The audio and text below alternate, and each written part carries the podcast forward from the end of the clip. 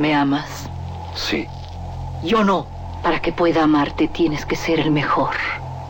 En este desierto viven los cuatro maestros del revólver. Tú tienes que encontrarlos y matarlos. De las primeras letras del guion a la proyección de la última copia. Las mejores escenas de acción suceden detrás de la pantalla. Porque ahí donde ves yo antes era rico de a madre. ¿A poco? No más que, hijo, no veas que me gasté la feria. Una parte, la neta, me la gasté parrandas, desmadre, viejas, pedo. ¿Y la otra parte? No, es así, me la gasté a lo pen... Radio UNAM y la Academia Mexicana de Artes y Ciencias Cinematográficas presentan Toma 46. El cine en voz de sus creadores.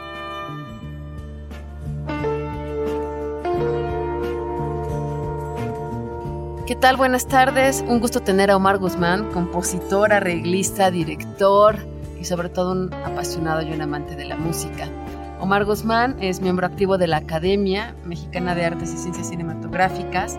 Ha estado nominado tres veces al Ariel, lo ha obtenido dos veces y ya platicaremos cómo fue el proceso y el trabajo de las películas en las que obtuvo el Ariel por el arte de componer música. Omar, un gusto tenerte aquí. Te da mucho gusto. Omar, bueno, pues cuéntanos un poquito.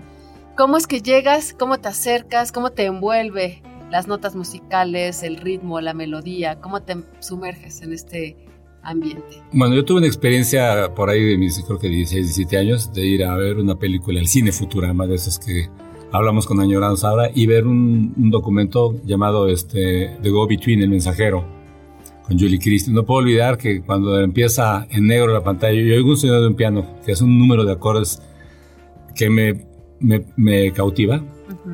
Que acaba la película y me fui a mi casa a abrir el piano y, a buscar qué era años tenías? Yo creo que unos 17 años por ahí.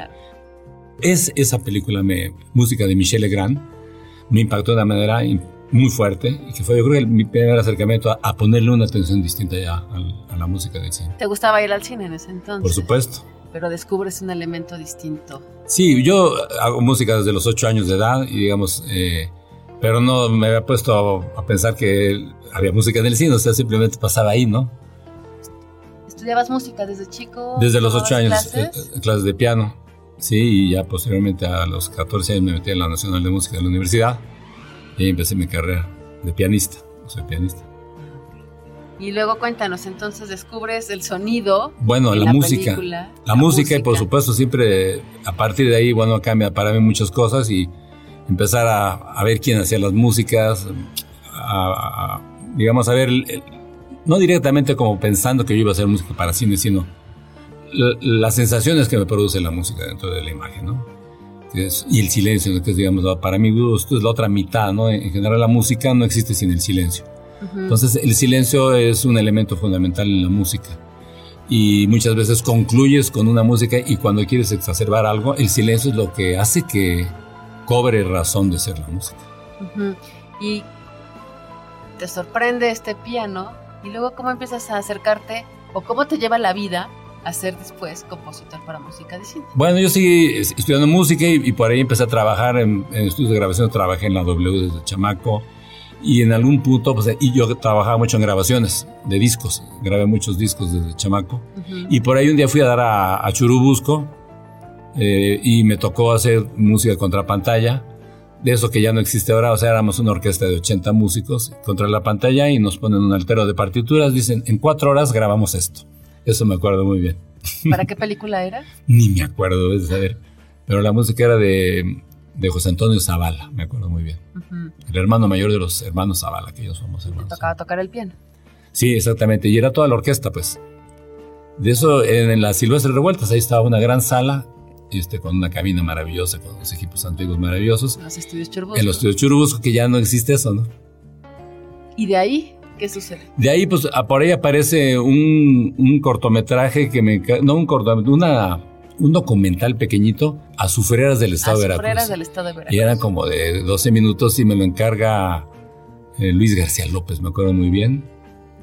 Y, es lo primero que hago. Hago esa música muy corta. Por ahí aparece luego un cortometraje con Gloria Ribé sobre la Virgen de Guadalupe. Y posteriormente de ahí, eh, Alfredo Robert me va y me presenta a Manolo Barbachano de Clasa Films.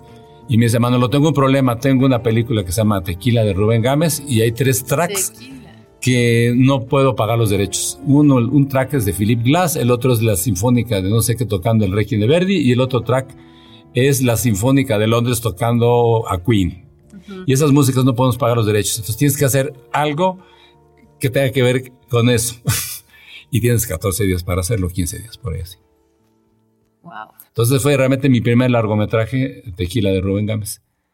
Y con las barbas de barbachando enfrente, ¿no? Y la composición a lo que da. Y, y, escribir rapidísimo. Difícil trabajo porque ya estaban puestas unas coreografías en una de las imágenes y había que empatar la música a un ritmo que ya estaba de edición. de edición y los movimientos coreográficos eh, ya estaban armados con esa música. Entonces yo tenía que hacer una música que se empalmara al pulso de la música que se había utilizado para, esa, para la filmación, pero fue complejo. Yo llevaba, creo que, no sé, ocho segundos y llevaba yo 14 horas de trabajo. Y te nominan por esta composición. Por esa música de... 1993. Ajá, exactamente.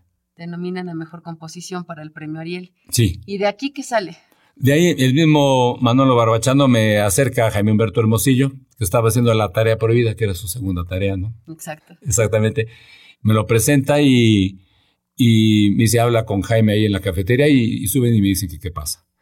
Entonces subimos y así fue, hablé con Jaime, me regañó Jaime porque ellos traían un asunto de que había un ruido de un helicóptero en la imagen y yo abrí la boca y Jaime dijo, luego contigo hablo, ahorita cállate, prácticamente yo sentí la mano de Manuel así que me puso su palma enorme. Me dijo, tranquilo, así es esto. y de ahí para el Real, me dice Jaime, ok, aquí está la lista, te vas a tu casa y en dos horas me dices dónde va la música y regresas. Fue a mi casa, hice la lista y creo que me vi más vivo porque una de las imágenes se me ocurrió una música, la compuse, la grabé, me fui con una grabadora profesional, con dos juegos de audífonos y regresé a las dos horas. Y le digo, va aquí, aquí, aquí, acá y acá. ¿Y por qué ahí y por qué acá? porque yo digo que iba y esto y esto y esto. Y además en esta imagen, esta es la música. Entonces le puse a Manolo unos audífonos, a Jaime Humberto otros, y se me quedó viendo Jaime y me dice, me voy de vacaciones y en 15 días vengo a oír toda la música. Y así fue. Siempre ha sido como proyectos en general, la música siempre, como va al final, siempre tienen premura y urge y tienen que trabajar. Estás escuchando Toma 46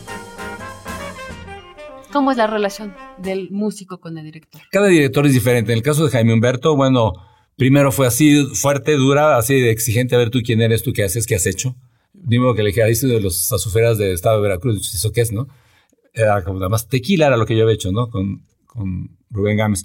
Y este, pues vas aprendiendo también a entender el lenguaje visual de, y digamos, de la, la narrativa de cada director, digamos con Jaime Humberto pues, tendré 12 trabajos hechos o 13, digamos.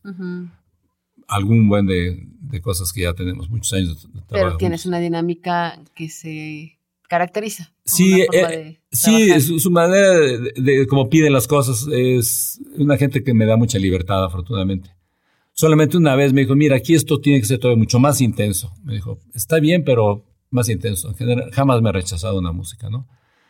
Y ha sido un trabajo de muchos años con él y tenemos una gran amistad y, y bueno, ahí seguimos haciendo pues ese Oye, para los que nos escuchan, que no son, están familiarizados con todas las áreas que se hacen en el cine, poco que nos contarás, ¿qué es componer música para el cine? ¿En qué consiste? ¿Cómo es el trabajo? ¿Cómo lo vas construyendo? Bueno, el guion. Primero hay que leer el guion, ¿no? E imaginar cosas, ¿no? Decir, bueno, la ubicación, la época, son muchas cosas que influyen, ¿no? Es exterior, es interior, la escena donde se está dando qué instrumentación vas a utilizar. O sea, una pieza la puedes resolver con un piano o con orquesta o con cinco instrumentos. Entonces, ver qué le va a la pieza. Para mi gusto es como un trabajo de filigrana hecha a la medida de lo que el director necesita y lo que la imagen me ofrece también, y que yo tengo que ser como un personaje que está, para mí la música en el cine es como un personaje que está en el umbral de la puerta y está observando desde ahí y exacerba cosas a través de la música, pero sin meterse a, cuadro. A escena, sin que se vea. Sin que se vea.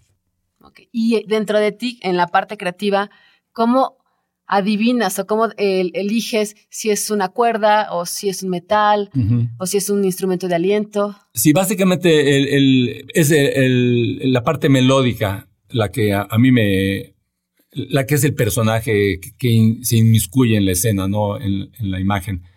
Y, tengo muy claro, o sea, lo que, lo que me es una flauta, un clarinete, un corno inglés, un fagot, un piano, un arpa, lo que significa anímicamente. Y la parte armónica, es la parte melódica, y la parte armónica es las sensaciones que yo tengo al, tocar un acorde, por ejemplo, mayor, por decir un ejemplo, o un acorde disminuido, que son, digamos, tecnicismos musicales, pero que tienen para mí un significado de eso que estoy yo viendo, ¿no?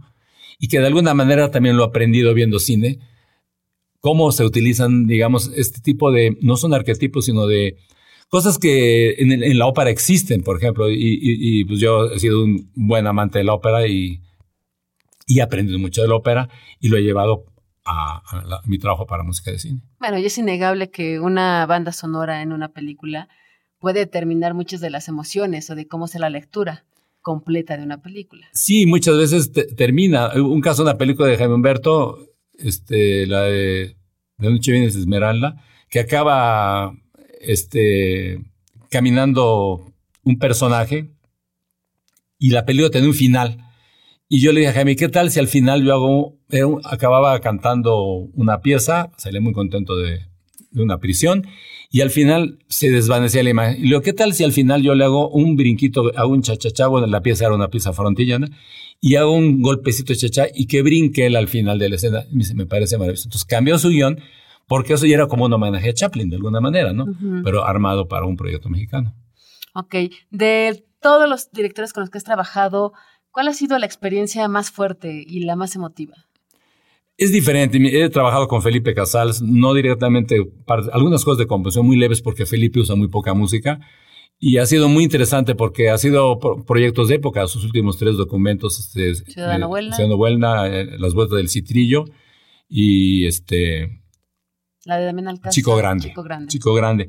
Entonces es un trabajo, tienes que poner a estudiar profundamente eh, lo que pasa en la época y sobre todo lograr que esto se integre de una manera natural.